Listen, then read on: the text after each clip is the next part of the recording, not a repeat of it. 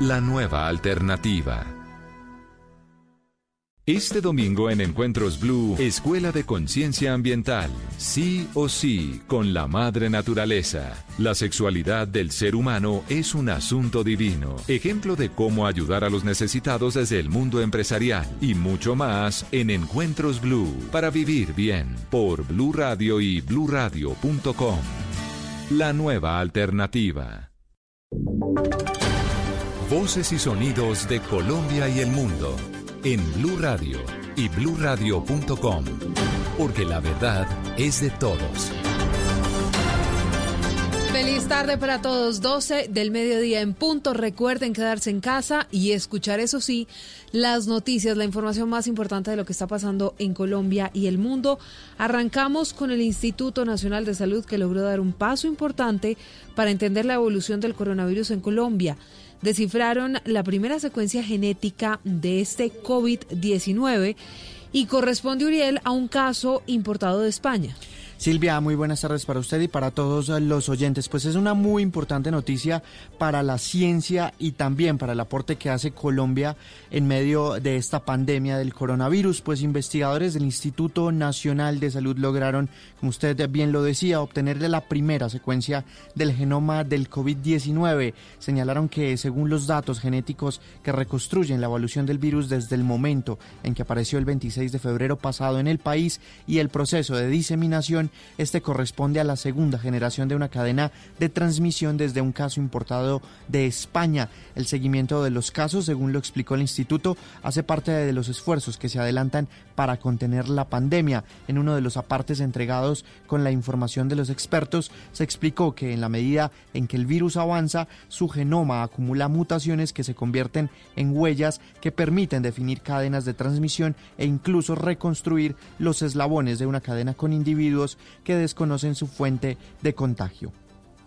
Uriel, gracias. Y mm, el hombre de 36 años que fue reportado esta mañana como uno de los nuevos fallecidos por coronavirus en Cali, habría muerto hace cuatro días. Era además trabajador de una discoteca y esa, Víctor, sería la razón por la que se habría contagiado. Pero usted tiene más detalles sobre este caso que han revelado las autoridades. Sí, señora Silvia, buenas tardes. Pues mira, de hecho la secretaria de Salud de Cali, Millerlandi Torres, que el hombre de 36 años murió el 25 de marzo, es decir, el miércoles, pero solo se pudo confirmar hasta hoy porque el Instituto Nacional de Salud no había entregado los resultados que permitieran determinar que este paciente tuviera el coronavirus. Además, la funcionaria indicó que este hombre era trabajador de una discoteca y que allí se habría contagiado. Recordemos que en la mañana se había dicho que este hombre no había tenido contacto con extranjeros ni había llegado del exterior en las últimas semanas. Escuchemos a Millerlandi Torres, la secretaria de Salud del municipio de Cali. Lo más seguro es que sí tuvo contacto con extranjeros. Él trabajaba en una discoteca de la ciudad y allí en esa discoteca eh, llegaban varios extranjeros de acuerdo con el análisis que tuvimos, el estudio de campo. La persona tenía una obesidad mórbida, hipertensión y era una persona pues que tenía unos factores de riesgo para esta situación. Silvia, son cinco los pacientes que permanecen en las unidades de cuidados intensivos de varios centros hospitalarios de Cali. Ninguno de estos supera los 50 años. Hay que decir que en Cali registramos hasta el momento 59 casos de contagio por el coronavirus, 83 en total en el Valle del Cauca.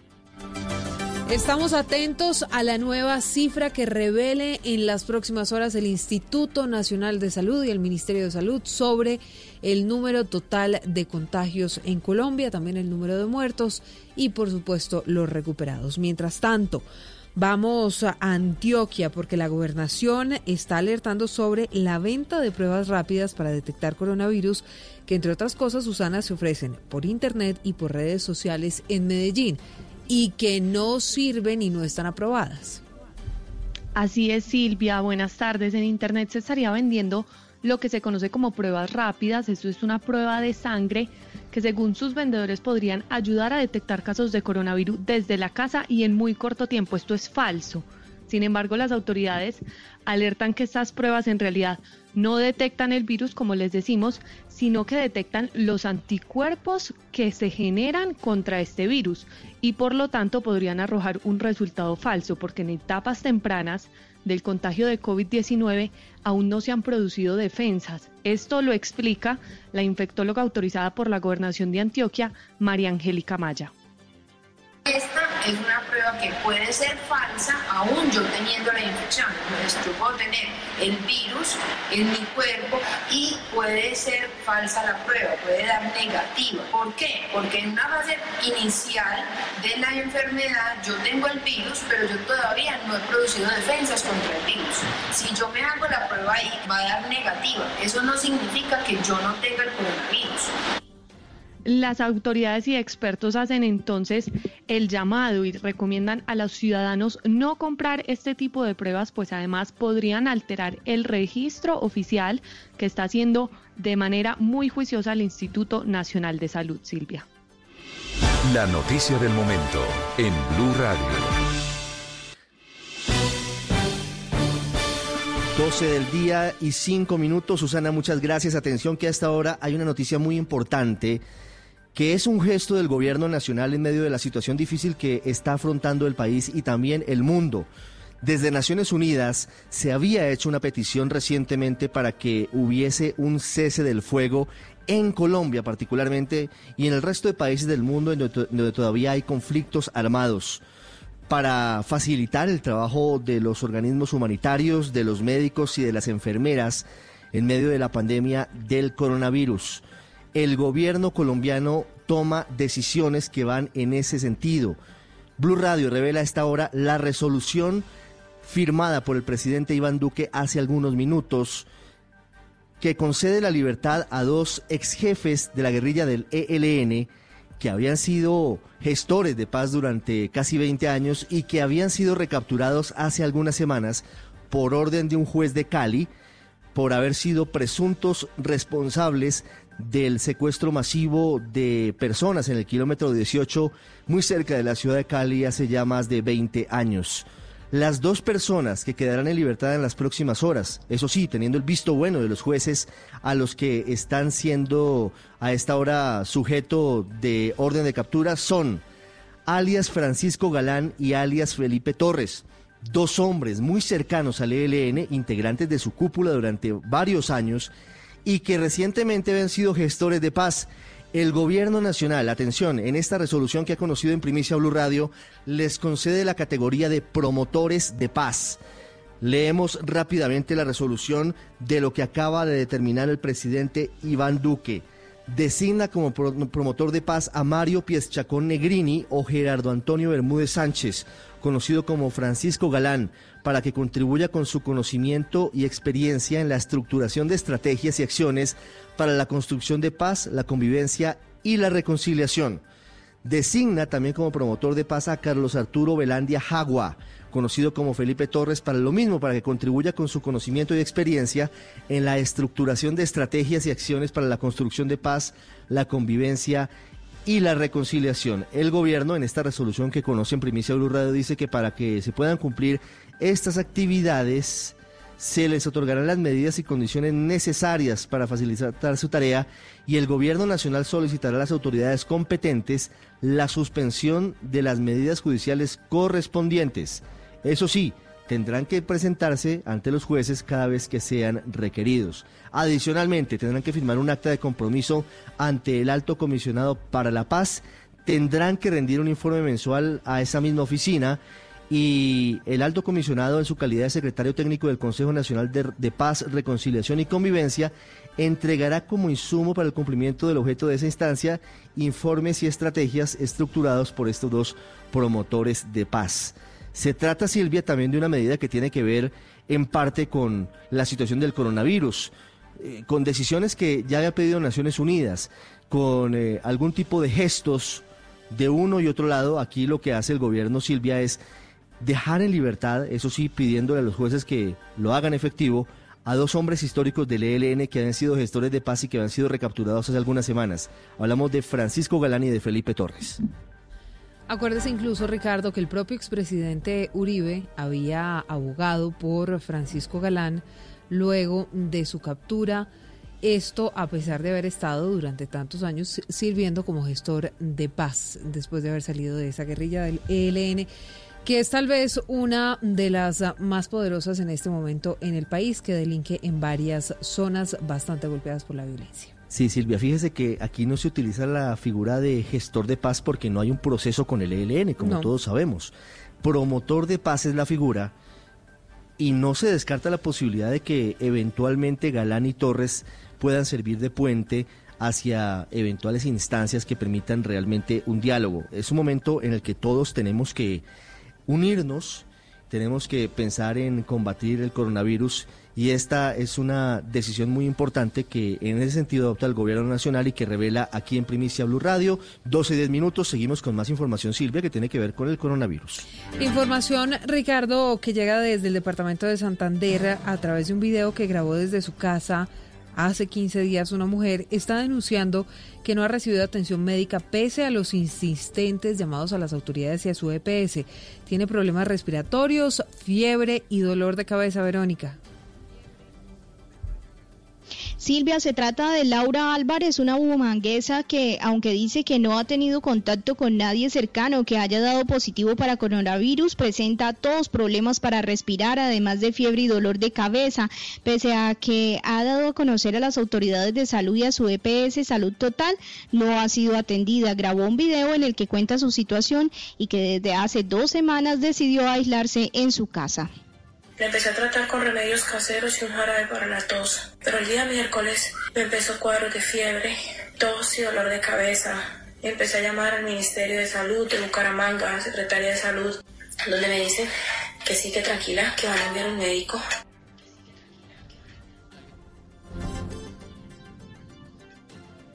El secretario de Salud de Bucaramanga, Nelson Ballesteros, dijo que se comunicó con la joven y que efectivamente no ha sido, eh, ha sido negligencia de la EPS Salud Total. Esta señora pues se ubicó, se le nosotros hacemos el seguimiento, pero no la atención porque no es nuestra función. Entonces anoche pues hablé con el gerente y lo conminé a que tenía que darle hoy ya la atención y dejar resuelto este problema por tarde hoy. Verónica, gracias. Ah, queda entonces o debería quedar por tarde hoy resuelto el problema. 12-12, mientras tanto siete hoteles en Barranquilla van a ser habilitados con estrictos protocolos sanitarios para atender eventuales pacientes de coronavirus. Daniela. Sí, Silvia, alrededor de 400 habitaciones estarán disponibles para atender eventuales pacientes contagiados con el virus en el departamento del Atlántico, después de que siete hoteles en la capital ofrecieran sus instalaciones para atender la crisis sanitaria. Con capacidad de albergar hasta dos personas por habitación, los hoteles Barahona 72, American Golf, Atrium Plaza, Windsor, Oxford y otros serán algunos de los que se acogerán a los protocolos de la Asociación Hotelera y Turística de Colombia, Cotelco, para atender los aislamientos bajo las indicaciones del gobierno nacional. Así lo explica el presidente de la Junta Directiva de Cotelco Atlántico, Mario Mufdi.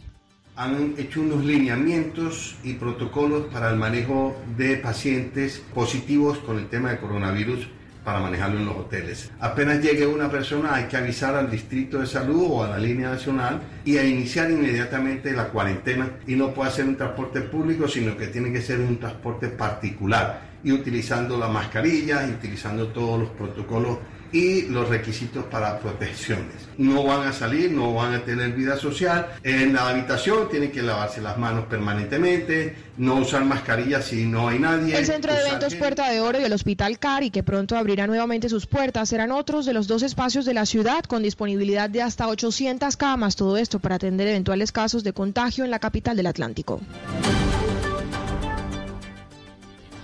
12.13 y a esta hora hay espacio para buenas noticias y llegan desde la Comuna 13 de Medellín, Susana, donde un sacerdote que tuvo que cerrar su templo, pues ofrece la misa todos los días a los vecinos del barrio que se sientan en los balcones y en las ventanas para rezar en medio de la cuarentena. Usted tiene la historia.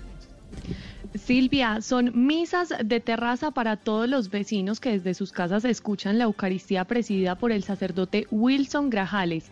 Escuchemos, si quiere, cómo empieza una nueva misa para todos los vecinos del barrio San Javier, Comuna 3 en Medellín.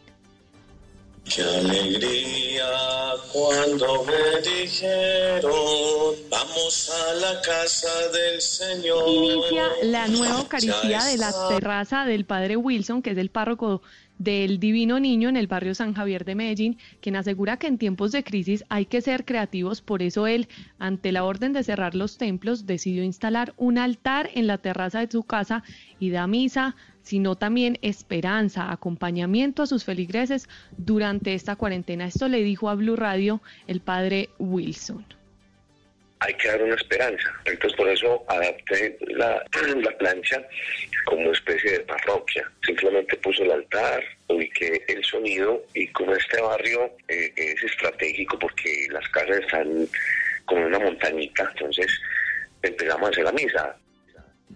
Las misas se transmiten también, Silvia, por redes sociales de lunes a sábado a las 6 de la tarde. Los domingos son al mediodía. También rezan el rosario todos los días a las cinco y media de la tarde y ya se están preparando. Están instalando una carpa porque viene la temporada de lluvias y está decidido que la Semana Santa también se celebrará desde la terraza.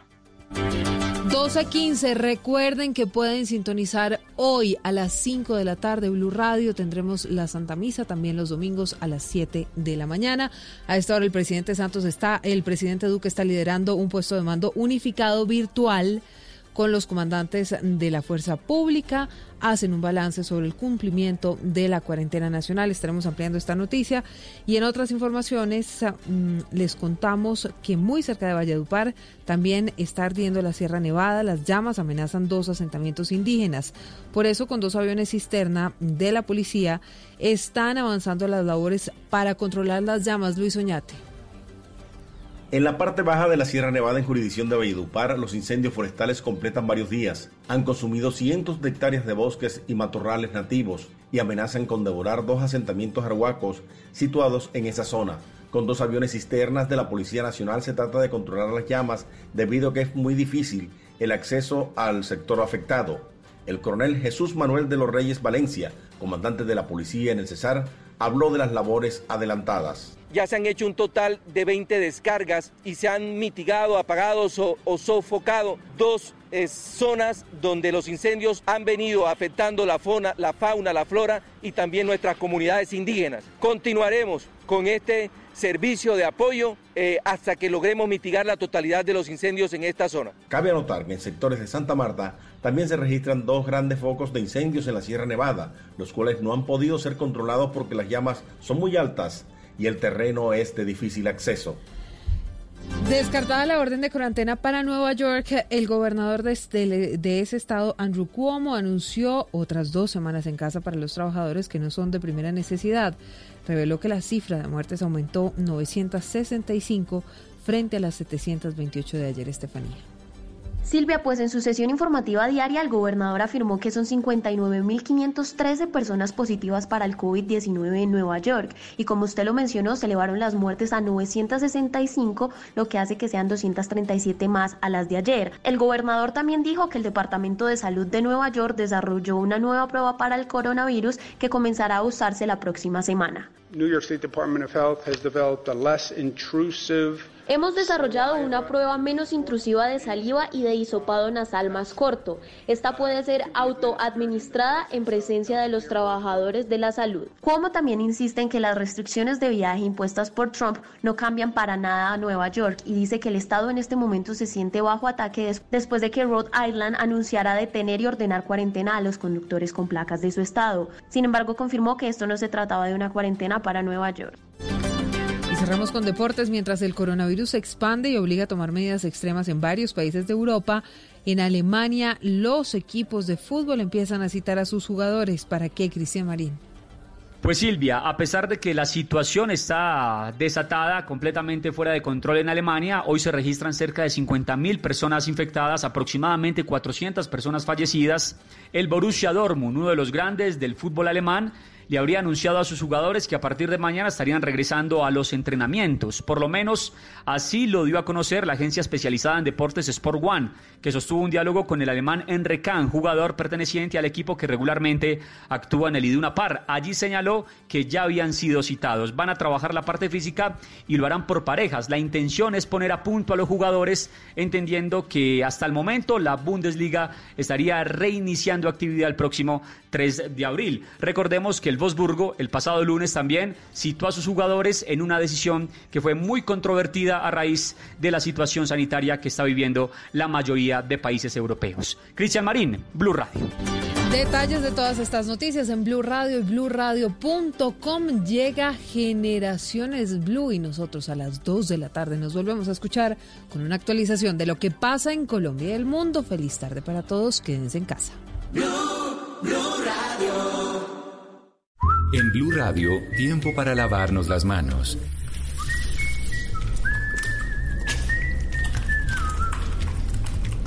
Tómate el tiempo para cuidarte y para enterarte de todo sobre el coronavirus. Síguenos en redes sociales, en bluradio.com y en todos los espacios informativos de Blue Radio. Numeral Yo me cuido, yo te cuido. Blue Radio, la nueva alternativa. Esta es Blue Radio. En Bogotá, 89.9 FM. En Medellín, 97.9 FM. En Cali, 91.5 FM. En Barranquilla, 100.1 FM. En Cartagena, 1090 AM. En Bucaramanga, 960 AM. En Pereira y el norte del Valle, 89.2 FM. En Tunja, 103.1 FM. En Villavicencio, 96.3 FM. En Armenia, 89.2 FM. En Norte de Santander, 97.7 FM. En Neiva, 103.1 FM. Y en Córdoba, 96.0 FM. También en bluradio.com. En Facebook, Blue Radio Colombia. A través de Twitter en arroba Blue Radio Co. Y en la señal de TDT.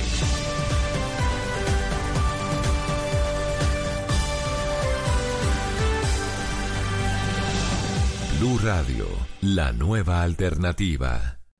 Padres con experiencia, padres nuevos, hijos únicos, hermanos, abuelos que consienten, nietos que aprenden. Vamos a construir un puente entre generaciones para que las familias crezcan y entre todos podamos cambiar el mundo. Aquí comienza Generaciones Blue, un espacio de Blue Radio con testimonios, guías, expertos e invitados que nos ayudarán a mejorar la vida en familia y las relaciones entre sus miembros. Generaciones Blue. Estamos cambiando el mundo de las familias colombianas por Blue Radio y bluradio.com. La nueva alternativa.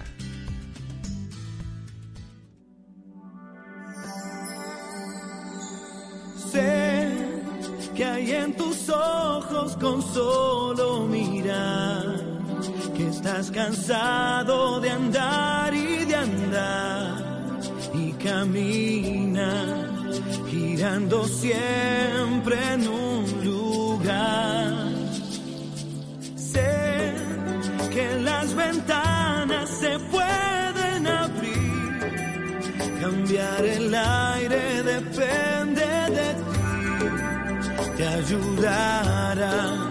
Vale la pena una vez más saber que se puede, querer que se pueda quitarse los miedos, sacarlos afuera, pintarse la cara,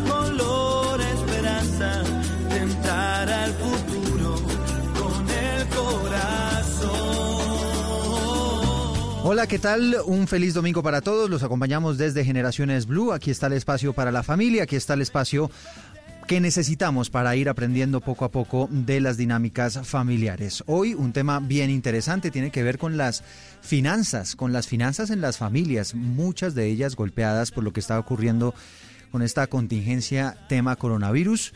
Estamos eh, ya cumpliendo más de una semana de confinamiento en algunos puntos del territorio colombiano.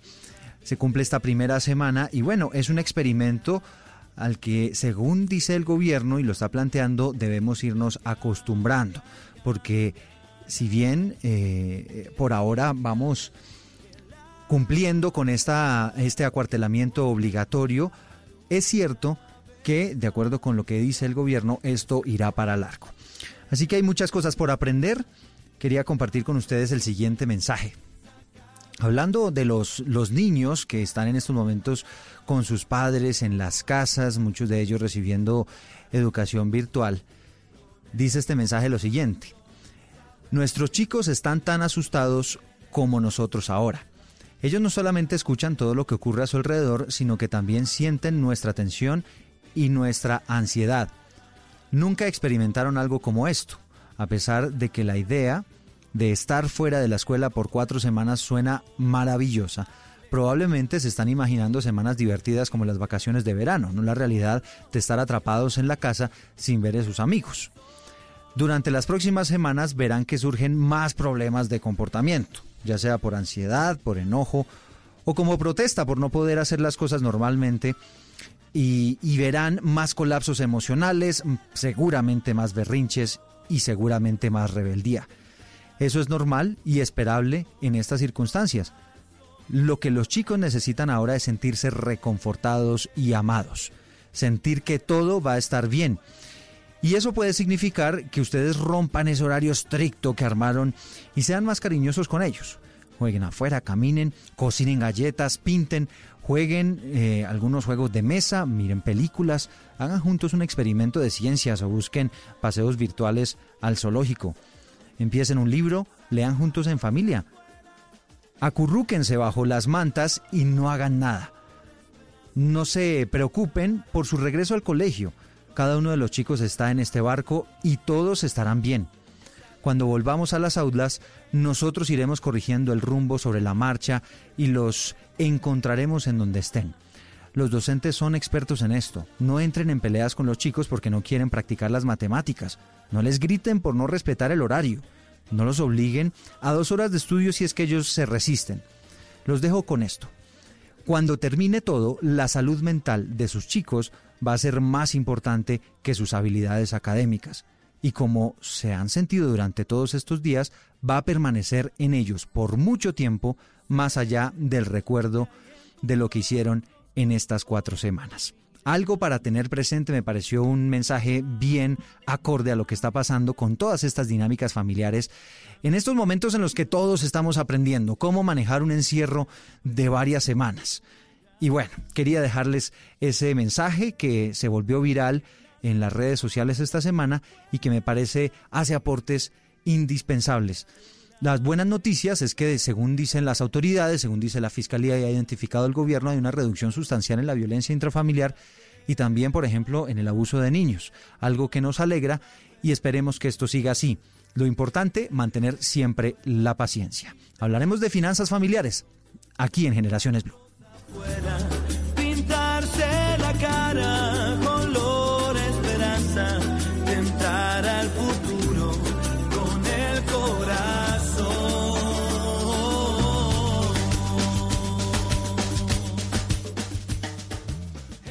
Estás escuchando Generaciones Blue.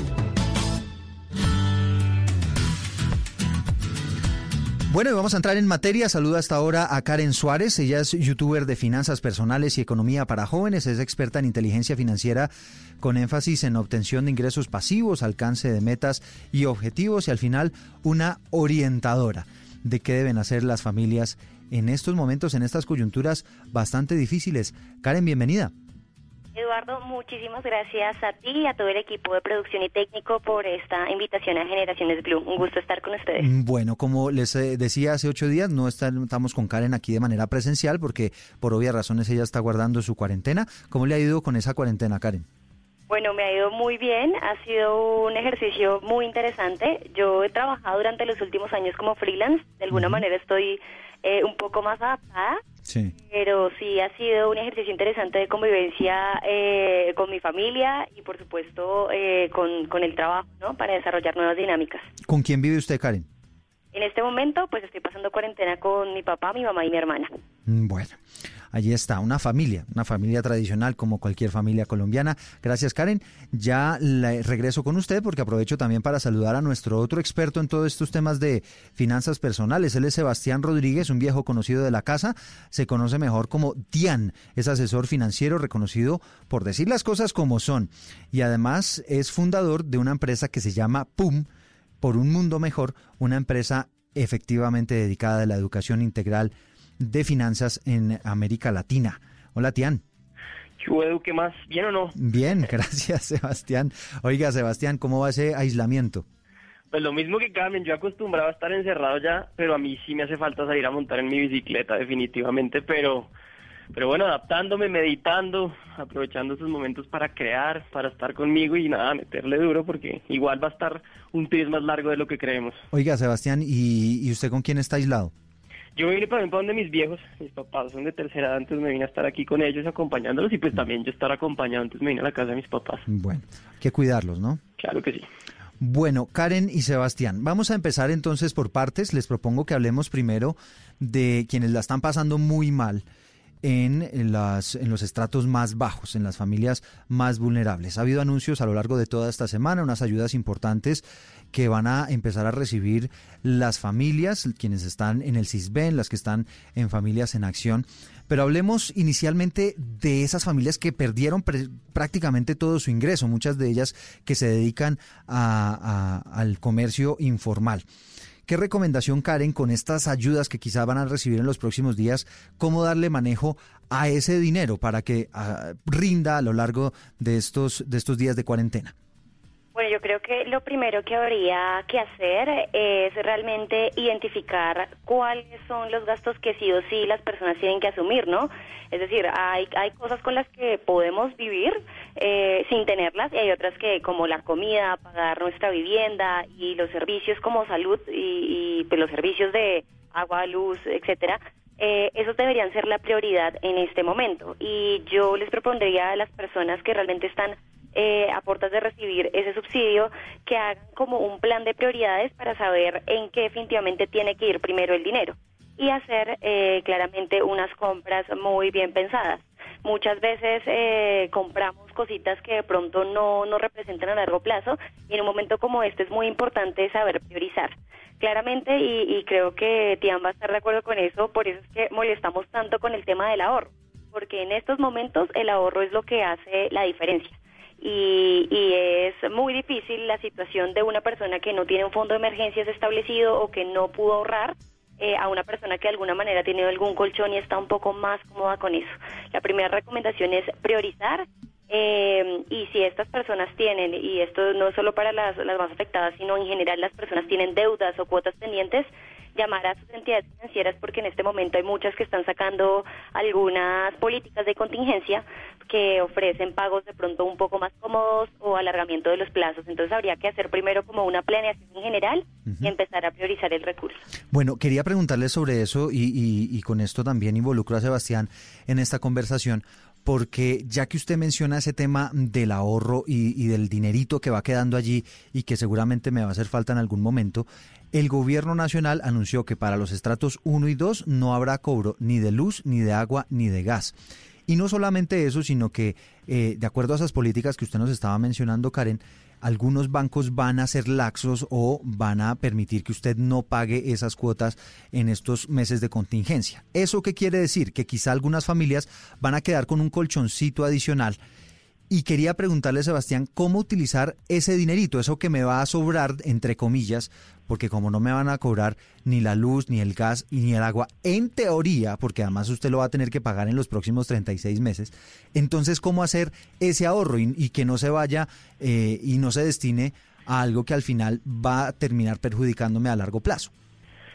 Sí, total, total. Y también puede llegar a pasar lo mismo que va a haber un flujo por lo de los bancos que tú dices precisamente. Y también una de las opciones que yo le ofrecía a la gente era tratar de negociar con su arrendatario si está viviendo en arriendo y buscar también ese flujo de caja a través de, del arriendo. ¿Qué va a pasar? A ti sí o sí te va a sobrar plata todos los meses.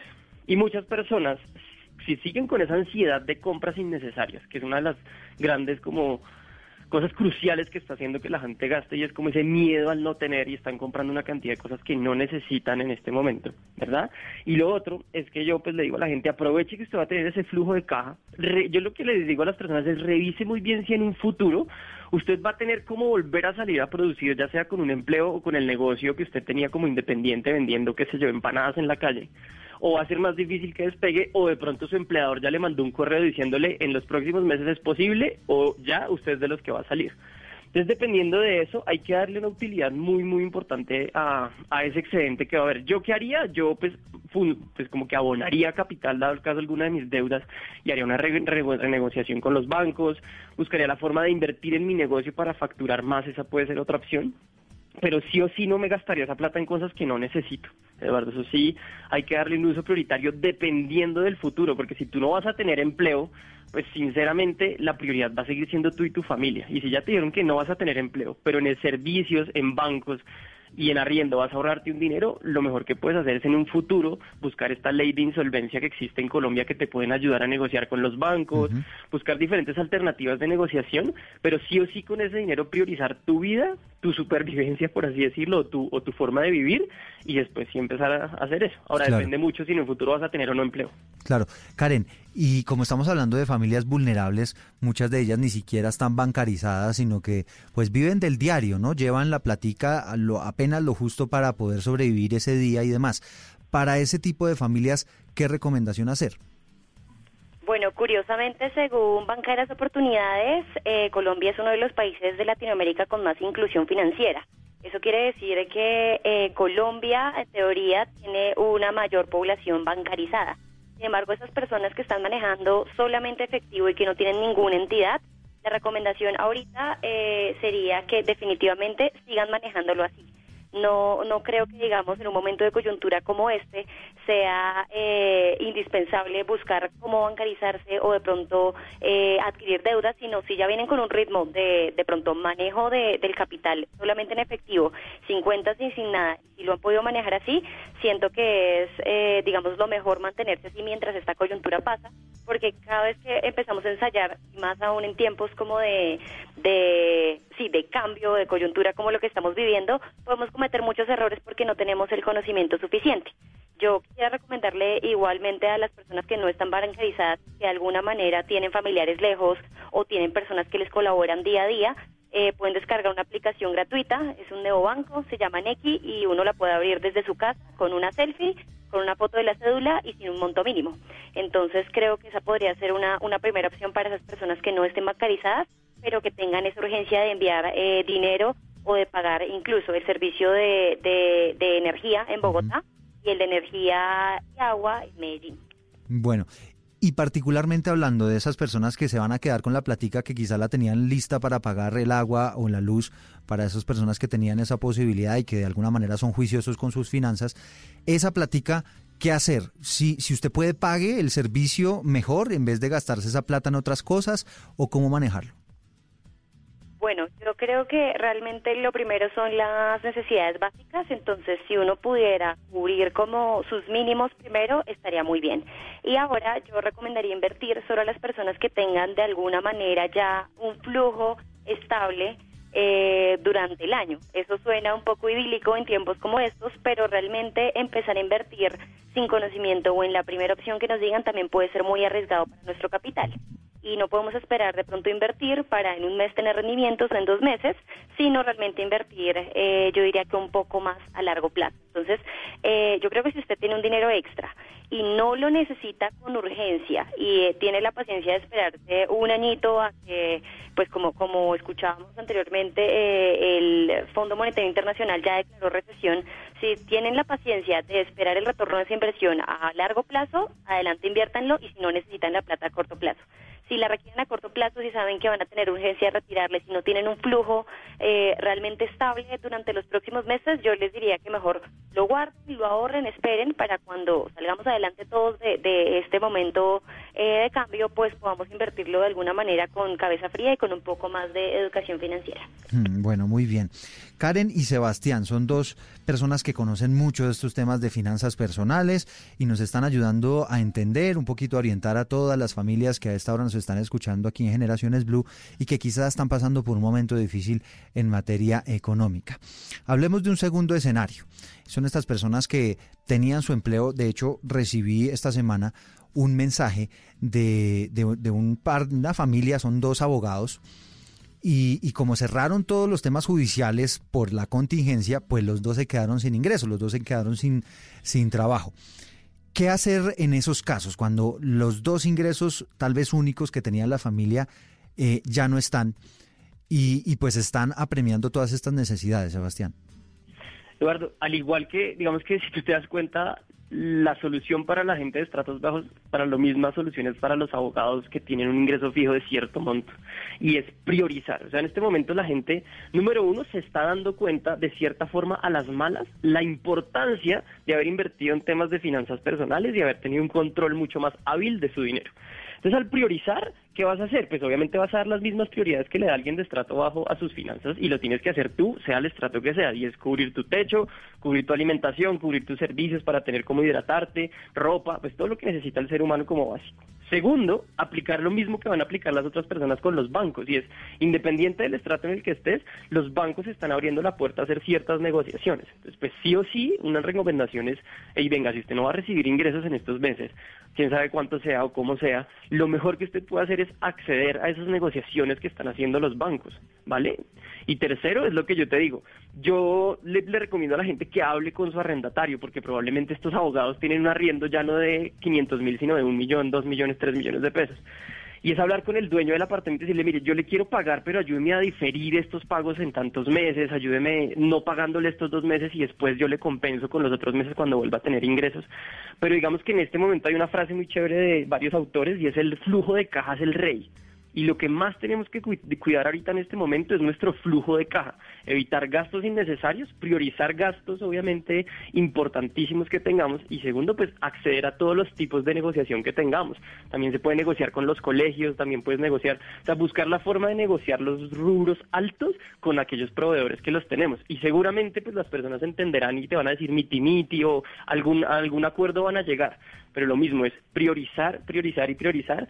Y pues sí, ahorita completando un poco lo que dijo Karen, una de las mejores inversiones que yo le puedo decir a la gente que haga en este momento es inviertan el activo más rentable que tiene el ser humano y es la mente. Tiene tiempo, tiene billete, compre libros, vea videos, haga cursos virtuales de cómo facturar en Internet, cómo mejorar mis habilidades en administración financiera. invierta un montón de tiempo en la mente, que eso es lo que lo va a sacar más adelante. Adelante. Hmm. Karen, eh, eh, lo decía Tian, en este momento los bancos están ofreciendo pues una serie de ayudas para los créditos hipotecarios, quienes eh, tenían una deuda, por ejemplo, están pagando un carro, muchos bancos también están dando la facilidad de congelarle esos pagos, que no los tenga que hacer ni, ni en dos ni en tres meses, sino eh, renegociarlos a partir de allí. Pero surge una duda bien importante y tiene que ver con las tarjetas de crédito, porque la mayoría de los bancos en ese caso sí no están perdonando deudas. Lo único que están ofreciendo es usted refinanciar la deuda, es decir, bajar el monto mensual que usted pueda pagar por cada, por cada deuda que tenga allí en esa tarjeta de crédito. En ese caso, ¿cuál es la recomendación? Si, por ejemplo, yo esperaba recibir cierto monto de dinero para pagar mi cuota de tarjeta de crédito responsablemente, pero por la contingencia no lo recibí, ¿cuál es la recomendación en ese caso? ¿Hacerlo al más largo plazo que uno pueda o, o cómo se debe actuar? Bueno, digamos que ahí habría que, Eduardo, pensarlo un poco más concienzudamente, porque el producto financiero que más tasa, o sea, más, la, que más maneja tasa de interés es la tarjeta de crédito, es la más alta. Entonces, ahí sí habría que empezar a mirar si uno podría empezar a pagar cuotas eh, de menor monto y alargarla. Sin embargo, esto tiene, eh, digamos, un contra y es, es acá eh, contraproducente porque entre más cuotas, y eso, eso lo sabemos casi que la mayoría de las personas, entre más cuotas eh, difiramos nuestra tarjeta, pues mucho más interés nos van a cobrar. Entonces, eh, yo les diría que si no hay otra salida, realmente empiecen a diferir en más cuotas pero que no paguen el mínimo, sino el mínimo y un poquito más para no estancarse pues durante esos pagos, porque si uno solo paga el mínimo se van acumulando los intereses y al final uno va a terminar pagando el doble o el triple de lo que consumió. Ahora, si hay posibilidad, llamen y cancelen la tarjeta de crédito en este momento, eh, a menos de que, como lo dice Tian, no sea para inversión, una inversión que le vaya a dar. Por ejemplo, si usted tiene, les pongo el, ejemplo de mi abuela. Mi abuela es costurera y a mi abuela una empresa le pidió dos mil tapabocas. Entonces ella endeudó para sacar la tela, el hilo caucho, etcétera, y ella sabe que eso le va a retornar, ¿sí? Pero si ustedes van a empezar a comprar la tarjeta de, eh, con la tarjeta de crédito el mercado, de pronto unas onces o de pronto ropa, que son eh, cosas de consumo que no les van a retornar monetariamente, es mejor que la cancelen y empiecen pues con el pago cumplido de sus cotas como iban. Pero, no, pero, pero es que Karen, su abuela está en el negocio que es. Y mi abuela y ¿Mm? pegó al perro, como dicen. asesorada por usted, me imagino. pues sí, eso ahí me dijo como, oiga, me salió un negocio, yo qué tapabocas, ¿no? Tapabocas. Y, y, Karen le dijo, no, yo le complemento con los geles. le, presto, a esta taza, no mentira, no. Pero eh, efectivamente, eh, digamos que eh, ahí vamos a un tema y es la deuda buena y la deuda mala, ¿no? Y uno se va a endeudar para algo que le retorne, bienvenida sea, y la tarjeta de alguna manera es una gran herramienta para hacerlo de manera muy inmediata, no tiene el efectivo casi que, que al instante, pero si lo van a hacer para cosas de consumo, la recomendación es que paren ahí, si pueden cancelenla, eh, y ojo que hay tarjetas que están cobrando los servicios en dólares, ¿no? Y sabemos que esta tasa del dólar está, bueno, ya baja un poquito, pero está, sin embargo, muy alta. No, está altísima, sí. Restrictivos con esto. Mm. Bueno, pues Karen, bien, bien interesante esto. Además, si usted, por ejemplo, Karen, y para complementarle un poquito, sabe que ese dinerito no le va a llegar este mes porque se colgó el proveedor o, o a quien le prestó el servicio no pudo pagarle, pero sabe que en cuestión de dos o tres meses le va a pagar pues quizá una buena opción es alárguelo y cuando le llegue la platica, pues ya mata la deuda, ¿no? Puede ser. Esa podría ser una gran Eduardo, sí. Es eh, de pronto esperarse un poco, eh, teniendo de alguna manera la certeza, conversando con proveedores que se va a realizar el pago y empezar a liquidar la deuda por pedazos grandes. Sí, es que esto tiene tanto de largo como de ancho. Sebastián y Karen, está muy interesante esta conversación. Ya vamos a regresar para, para darles más tips a las familias. Vamos a hacer aquí una pequeña pausa en eh, Generaciones Blue, pero ya regresamos porque le hicimos esta pregunta a, a los oyentes si han tenido o si se han visto golpeados económicamente en sus familias por esta contingencia y se van a sorprender con el resultado. Ya regresamos con Generaciones Blue.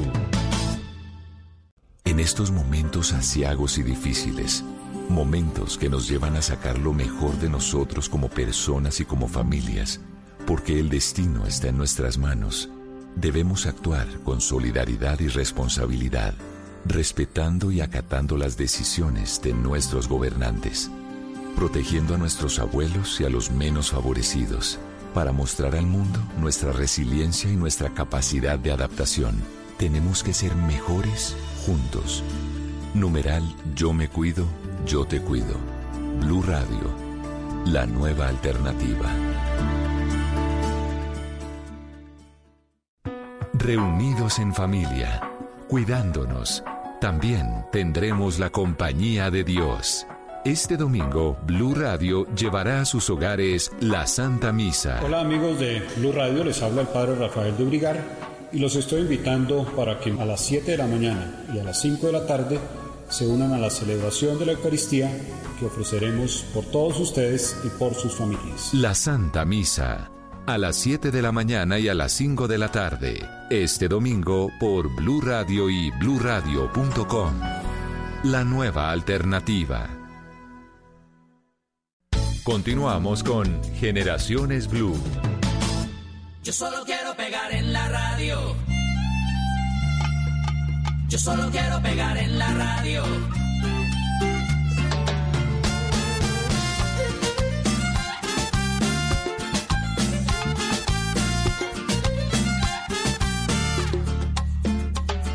Estoy ya cansado de estar endeudado, de verte sufriendo por cada centavo. Dejémoslo todo y vámonos para Miami.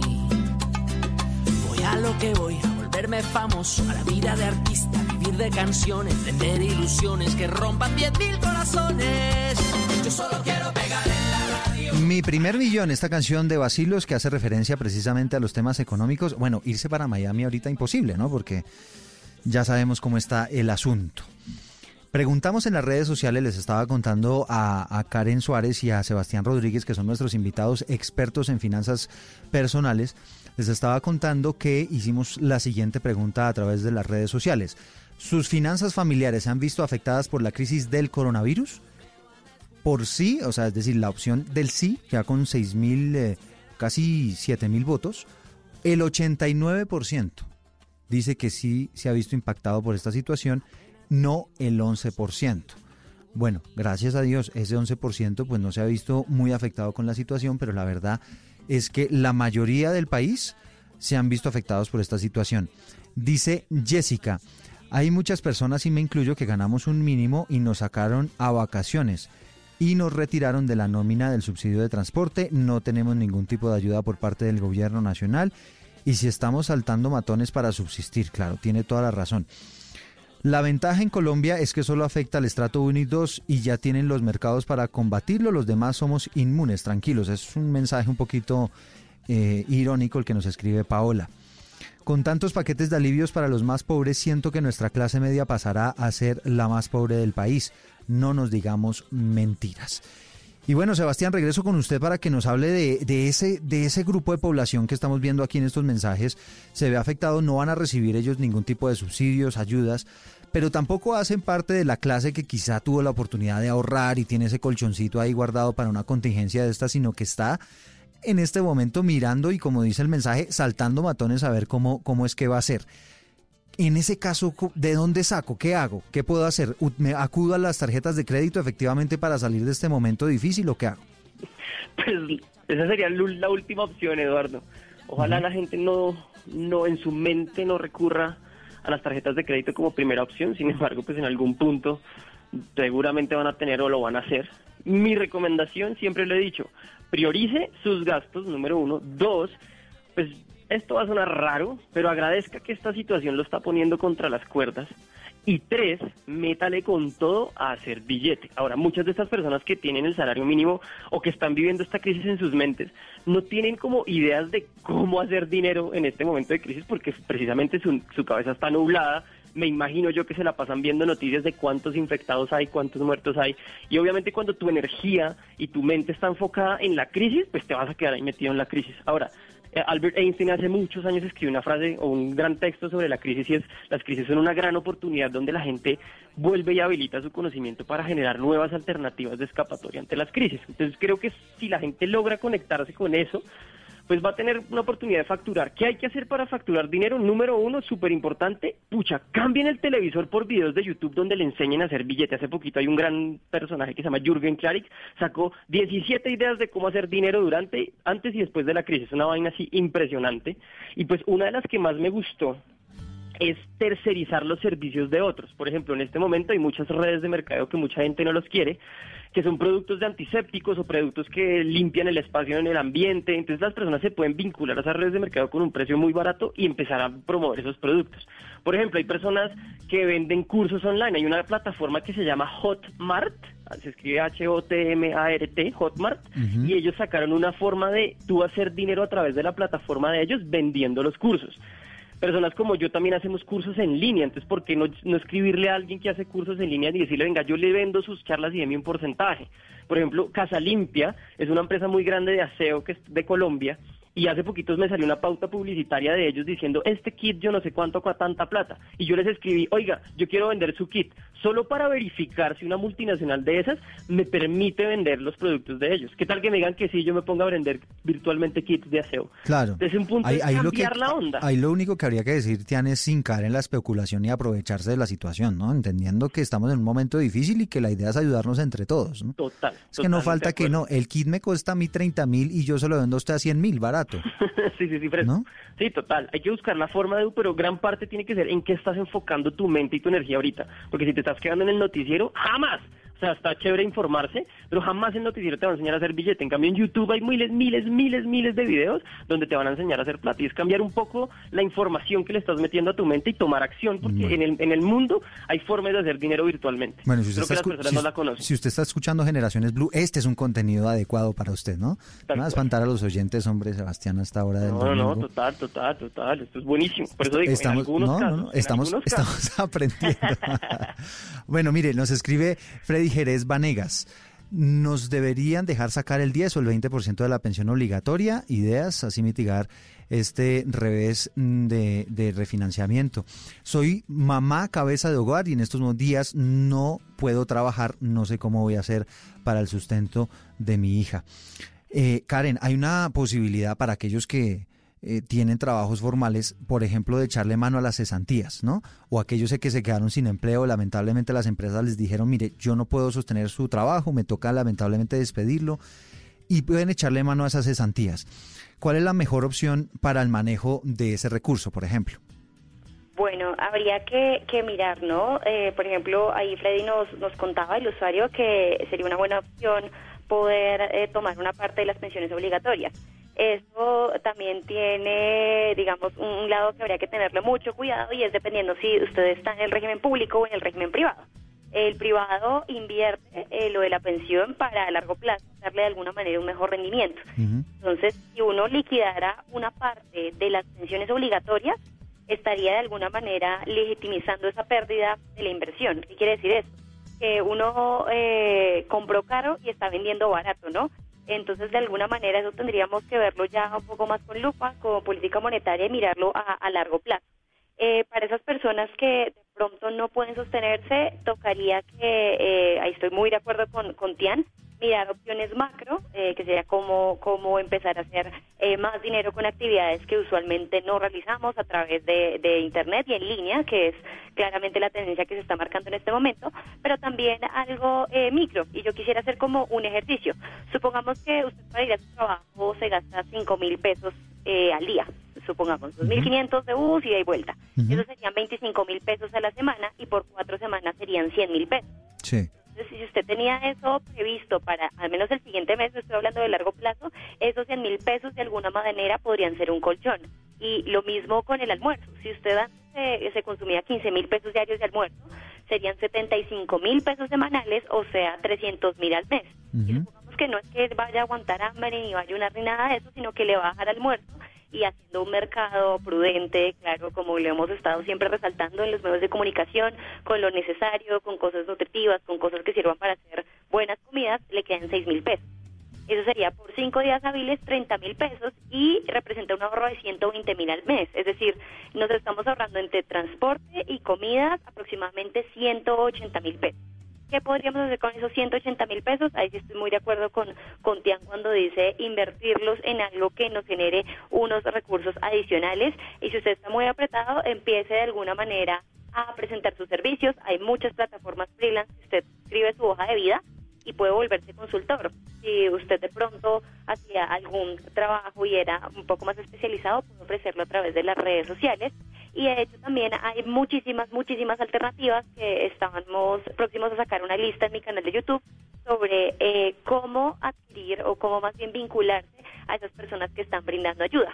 Hay una plataforma muy chévere que, que se va a llamar Lo Compro Después y en Lo Compro Después eh, usted va a poder eh, vender de manera anticipada sus productos y servicios dando un plazo de tres meses para el pago. Entonces, realmente hay muchas alternativas y ahí sí estoy súper de acuerdo con, con Sebastián cuando dice que hay que empezar es a buscar el lado bueno, el lado de, las oportunidades y que se está moviendo por debajo de toda la información que por supuesto está generando mucho ruido y que ocupa cabalidad todos nuestros medios de comunicación, prensa, radio escritos volquémonos un poquito más a las oportunidades y a, y a ver de pronto cómo con esos 200, eh, estos 180 mil pesos que decíamos, cómo lo podemos invertir en cosas provechosas o en qué lo podemos utilizar sabiamente. Mm.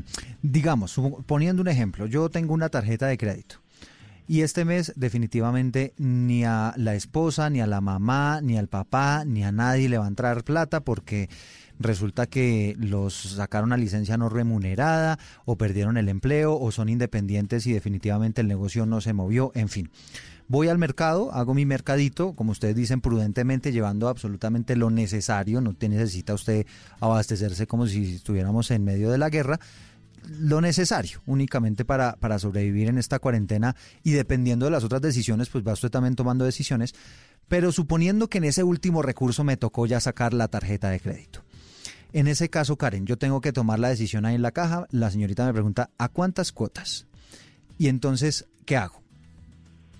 Bueno, en un mundo en donde tuviéramos la economía estable, realmente si ese consumo sería a una cuota.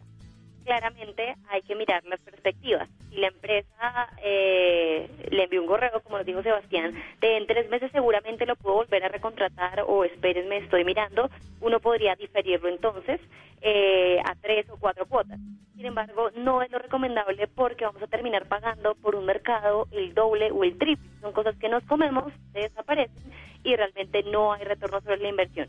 Claro, no les voy a decir a una cuota cuando no tienen, eh, digamos, que comer, pero sería como ya el último recurso porque definitivamente yo, yo prefería que, que, y por eso la importancia de un fondo de emergencias, que sacaran de su fondo de emergencias o si tenían ahorrado, por ejemplo, para las vacaciones o, el viaje de mitad de año, prioricen ese ahorro que tenían para otras cosas para sostener la situación ahora. La tarjeta de crédito sí es absolutamente necesaria y no hay más, pues listo. Lo que pasa es que salir de ahí después, en unos meses o en unos años, va a salir, eh, va a estar un poco complejo.